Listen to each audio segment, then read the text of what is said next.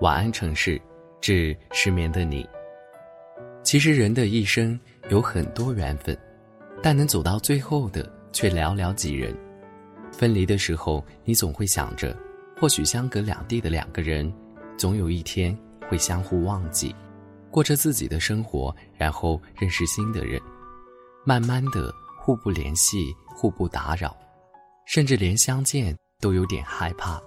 怕真的见到对方的时候会无话不说，但某一天再次相见的时候，你才会发现，时光似乎从未在你们之间走过，你们依旧有着聊不完的话题，说不完的心事，就算一句话都不说，你们走在一起依旧不会尴尬。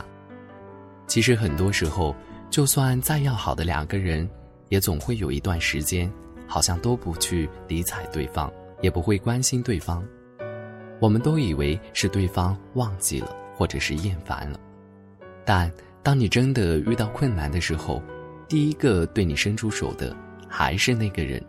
到那个时候，你才会知道，对方不是因为厌烦了，也不是忘记了，只是因为大家都需要有自己的生活。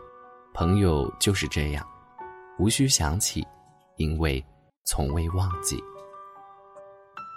晚安，这座城市。晚安，这座城市中的你。